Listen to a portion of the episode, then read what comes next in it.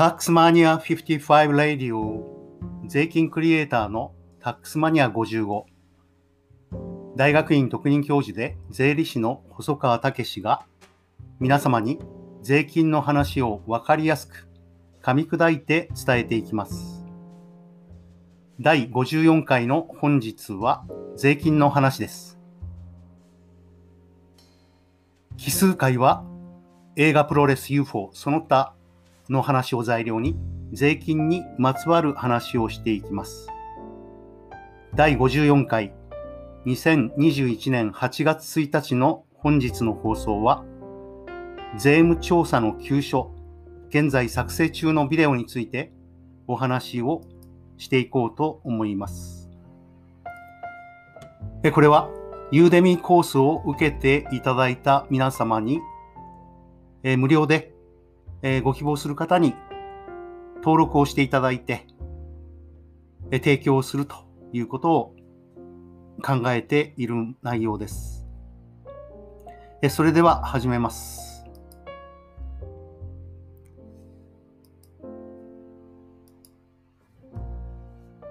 税務署調査の急所、元国税専門官が語る税務調査のポイントについてです。元国税専門官で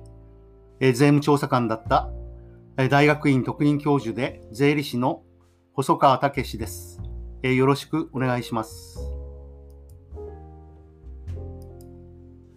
まず、このコースの目的についてお話したいと思います。え私、細川武は、元国税専門官で、元国税調査官として、15年間東京国税局に勤務しております。そして、税務調査の急所をわかりやすく、え噛み砕いて説明するのがこのコースの目的です。え国税調査官は何を考えて調査をしているのか、そして国税調査官の考え方、マインドを理解することが税務調査対応には重要になってきます。このコースの対象です。企業の経営者、一人起業家の方で税務調査に税務調査対策を考えている方々ですね。こういった方々を対象にします。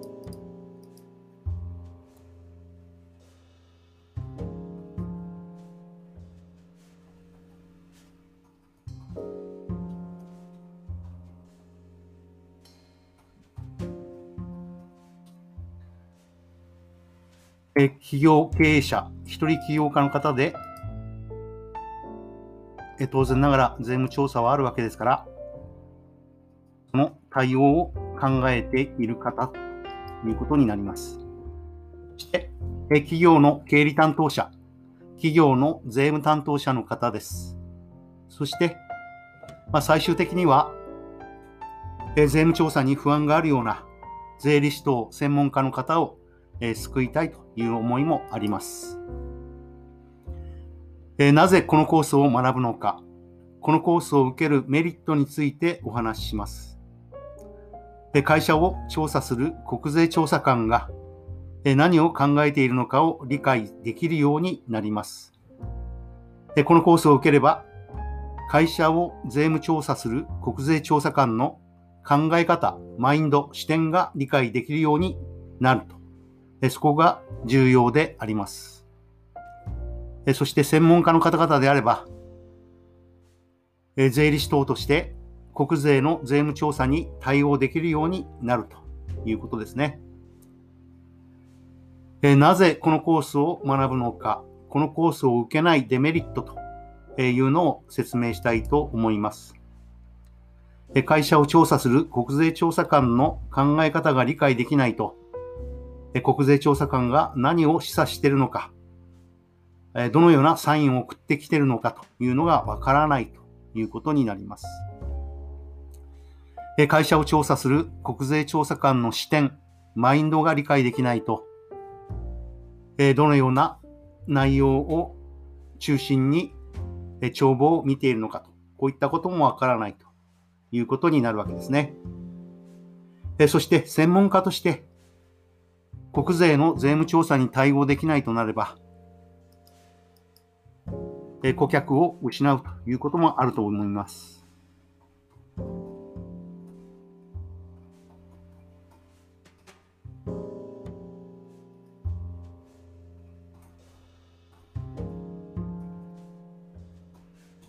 え顧客を失うような、えことにならないよう、このコースを受けていただければと思います。そしてこれは、デカタックス、私ですね。このビデオのイメージキャラクターです。私、細川武の自己紹介をさせてもらいます。国税専門官採用試験に合格後、東京国税局に国税調査官として15年勤務いたしました。その後独立して、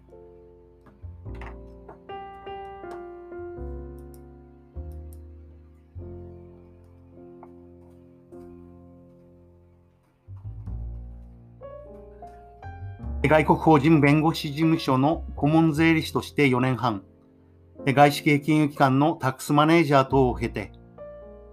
国立私立大学の教授等として租税法、国際租税法、租税法修士論文の指導に携わってきました。担当した学生は、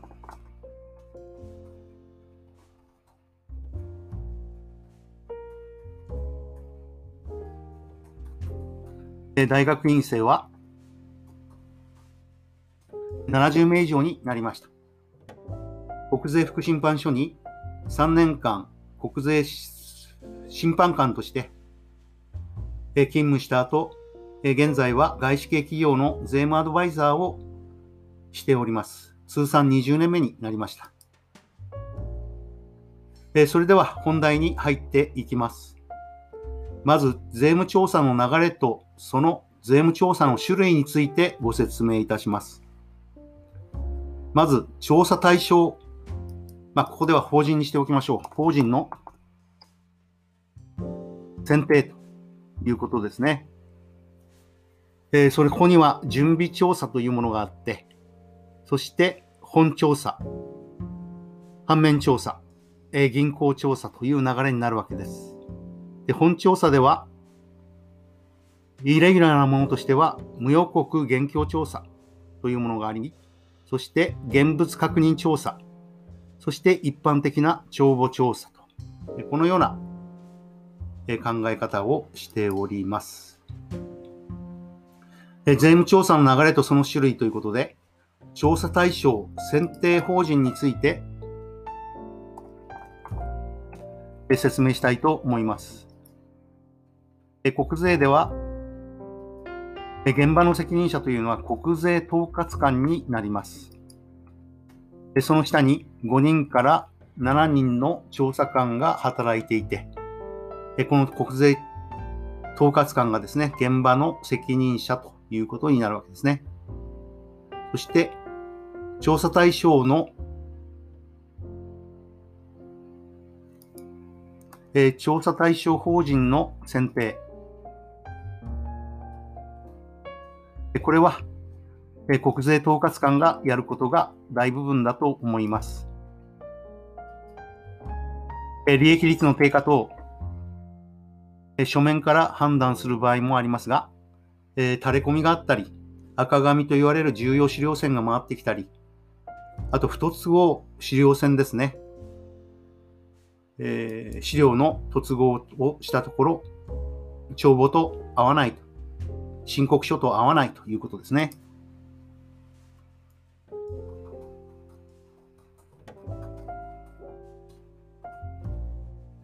え確定申告書のえ利益率の低下ということですかね。垂れ込み、重要資料線、不突合資料線というものがあります。えー、次に、図準備調査についてお話したいと思います。えー、準備調査というのは、え今申し上げた確定申告書のえ利益率の低下等をえ見てですね、えどこを調査するか、ポイントを絞っていくわけですね。前年対比ということがよく行われまして、最低3年間、えー、事前調査で、えー、どの部分を調査するかというのを見ていくということです。えー、それ以外にもですね、え資料線、この法定資料、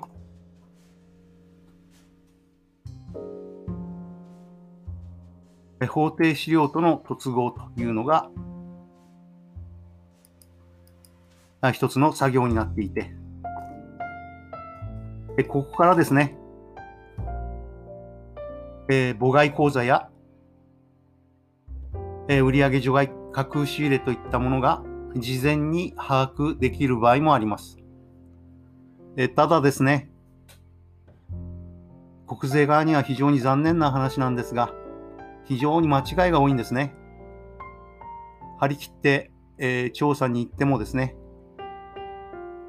いい成果が得られないと、まあ、半信半疑で行くような場合もあるわけですね。まあ、ここが準備調査です。えそして、4番目に本調査になるわけですね。帳簿調査が基本というふうに言われておりますが、え無予告現況調査、今も行われているようですので、これについてお話したいと思います。え飲食店等現金商売をしているところが大体対象になります。そしてえ、2人組で、例えば店舗が3つあれば、3つの店舗とえ代表者の自宅をえ調査するということになります。ですから合計8人必要なんですね。店舗が3つあれば、代表者の自宅と合わせて4箇所を一斉に調査するということです。そしてそれには種類が2つあるとお考えください。1つがですね、東京国税局。大阪なら大阪国税局の資料調査課というところがあります。通称領庁ですね。えここが選定して、そして一斉調査ということを盛んにやっております。えそして、え資料調査課による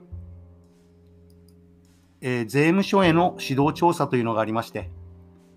まあ、税務職員を使ってですね、例えば、京橋税務署なら京橋税務署管内の飲食店を調査すると。資料調査課の調査官が指導して、それに税務署員が従うというような体制になります。あと、それ以外にですね、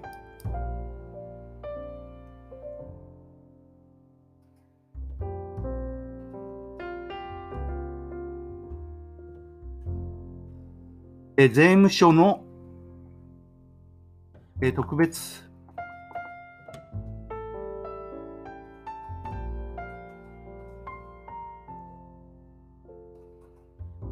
えー、特別賞犯、佐産犯、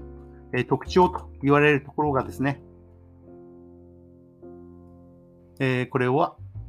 え調査するというのが、えその流れになります。え領長の調査と特徴の調査があって、えそれが今申し上げた無予告現況調査ということになるわけですね。えそして、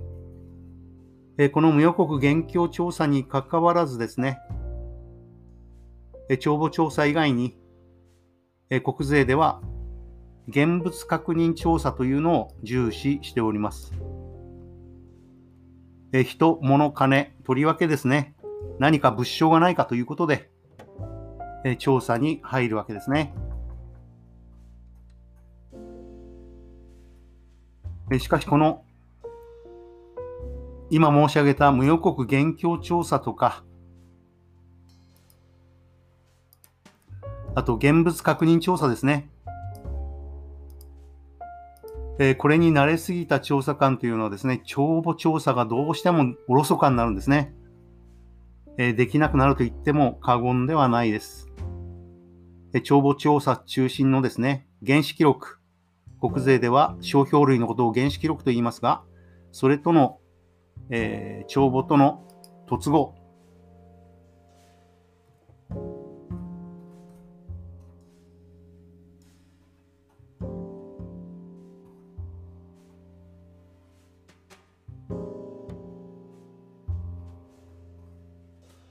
突合作業と、こういうようなことがですね、えー、どうしてもおろそかになってくるということかと思います。えー、そして、この帳簿調査でですね、えー、何か不正を発見できるというのが、まあ、優秀な調査官であるというふうに言われているわけですね。えー、そして何か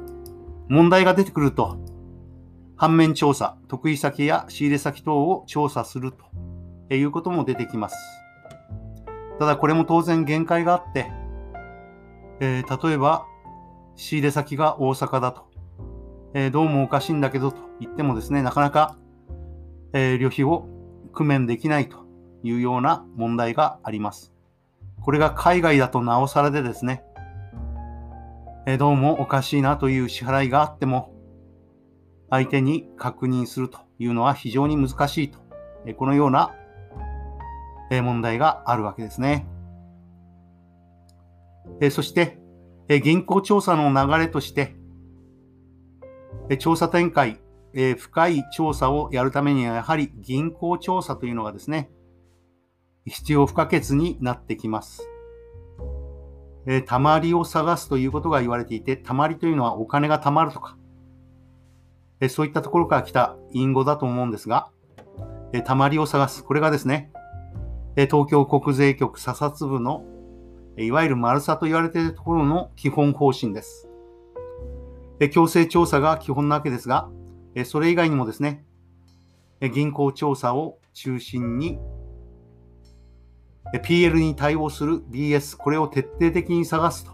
いうことをやるわけですね。500万の売上計上漏れがあれば、それに対応する BS がないと、公正処分は打たないというのが通常なんですね。そういったところか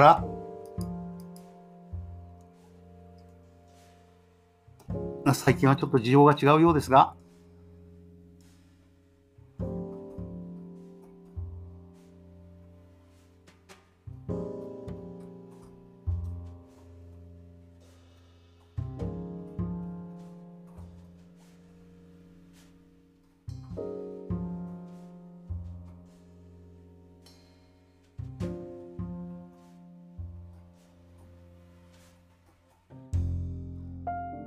税務署に調査されると、会社は潰れることがありますが、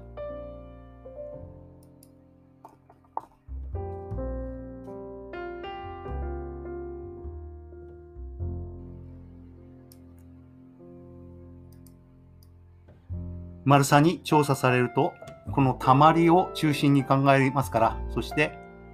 税金というのは100%は超えないわけですから、対応する BS、これを徹底的に探すことによって、え銀行預金、株式等資産化しているものがあるかどうか、ここを中心に見ますので、え潰れないというようなことが言われるわけですね。ここが税務署や資料調査課と大いに違うところです。え次に、え国税調査官の視点と考え方、このお話をしたいと思います。まあ、新聞報道等でよく出てくるキャリア組とノンキャリア組ということで、国税にはキャリア組でもですね、小キャリと超キャリ、小採用と超採用がいて、まあ、この格差というのもですね、非常に大きなものがあります。そしてそれ以外に、え高卒採用の普通科、大卒の専門官採用試験、そしてこれ以外にもですね、女子特化とか中途採用試験、そして定年延長対策で、えー、60歳を超えた方を再雇用すると。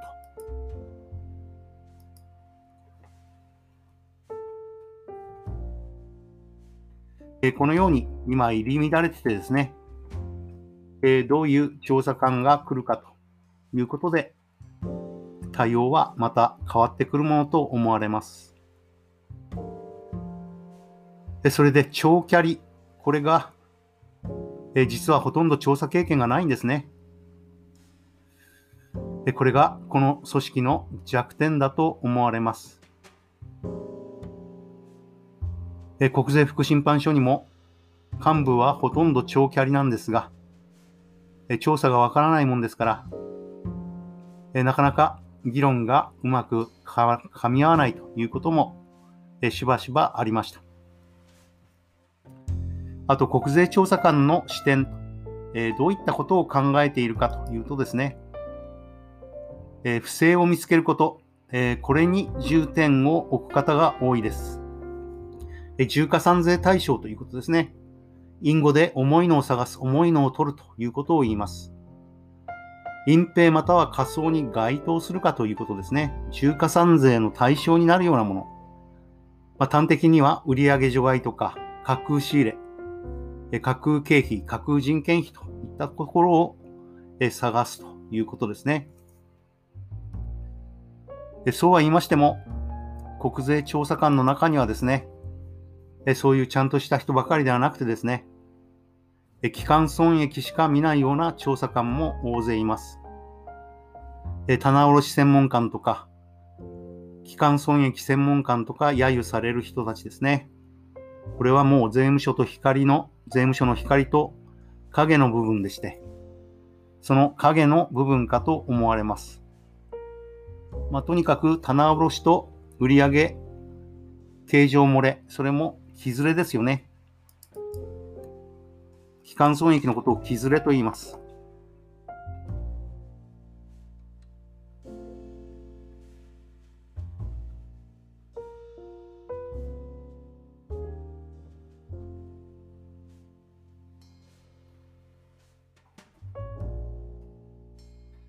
ここにしか興味が湧かないというような方もいるわけですね。そして、え上司があんまり不正不正というもんですから、えー、不正でないものを、えー、不正にして、話し合いで取ってくるなんていうことがですね、えー、現実に行われていました。まあ、影の部分で言うと、OB 税理士との関係ですね。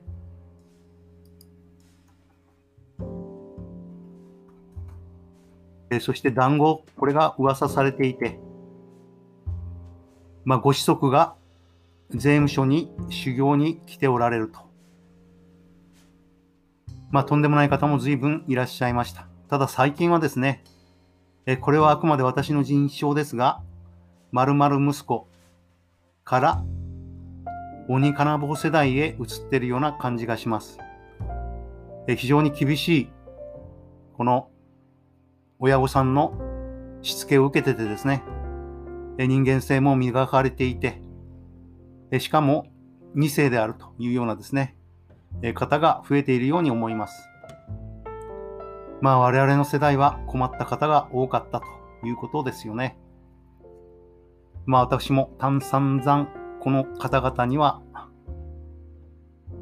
現役時代もその後も泣かされたということですかね。え、そして国税調査官の視点と考え方というお話で、高目交際費のお話をしておこうと思います。まあ、交際費等該当性、これを満たすかどうか、これが基本なんですが、えー、実はですね、質の目的の言い換えという問題があって、接待等の行為により、事業関係者等の間の親睦の度を密にして、取引関係の円滑な進行を図るつまり取引を円滑にするような質は交際費に当たるというですね、考え方がありまして、これを国税は採用しております。だから何でもかんでも交際費ということになることがあると。ですから交際費とそうでないものの差を見ていく必要があるということになりますね。え大元の条文は、接待教慰安蔵と、その他これらに類する行為のために支出するですから、そして支出するものというのは、支出する、えー、費用ということなんですかね。支出の目的、これに沿って、えー、考えるのが基本だと思われます。で最後に、細川武史の公式メルマガ、これをご紹介します。できれば検索していただいて登録をお願いしたいと思います。あと、タックスマニア55のラジオを始めました。スタイフ、スタンド FM で聞くことができます。また、私の公式メルマガも始めております。えー、まだ少し時間がありますので、先ほどお話した、えー、交際費のお話をですね、えー、もう少し詳しく、えしていこうと思います。え現在作成中の資料で、えお話をします。え使っているのは Canva Pro というですね、え資料なんですが、え現在作成中のコースは、え初心者向けえ世界一わかりやすい交際費課税の話ということで、えそもそも論として、え交際費は課税されるのされないのという話があります。そして、そもそも交際費って何ということですね。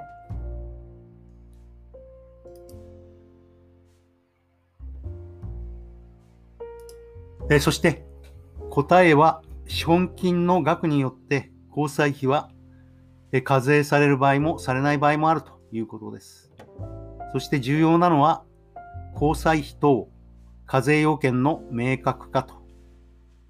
課税要件がを満たせば課税される。これこれこういう場合に課税されるということをですね、え、条文から見ていかなければいけないはずです。えこのコースの目的をお話しします。え何をこのコースで学ぶのかということで、租税特別措置法第61条の4、交際費等の規定ですね、その課税要件の把握ということです。で先ほども申し上げましたが、支出の目的とは、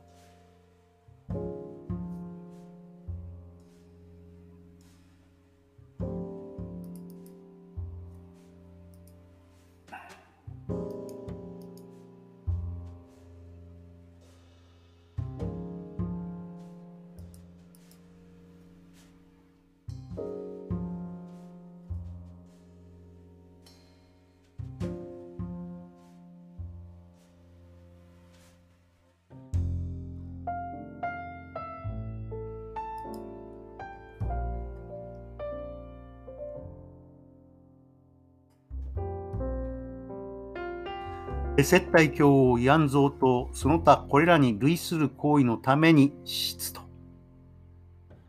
えー、するもの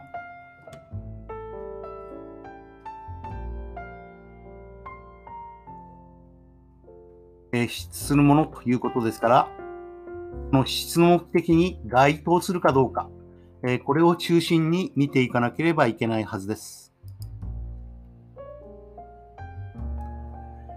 えこのコースの目的ですが、まあ、一言、交際費該当性ですね。これを考えるには、期末の資本金の額により交際費課税が、え、されるのか否かが決定されます。そしてもちろん、え、この話を含めて、租税特別措置法第61条の4の規定を、え、分離解釈により、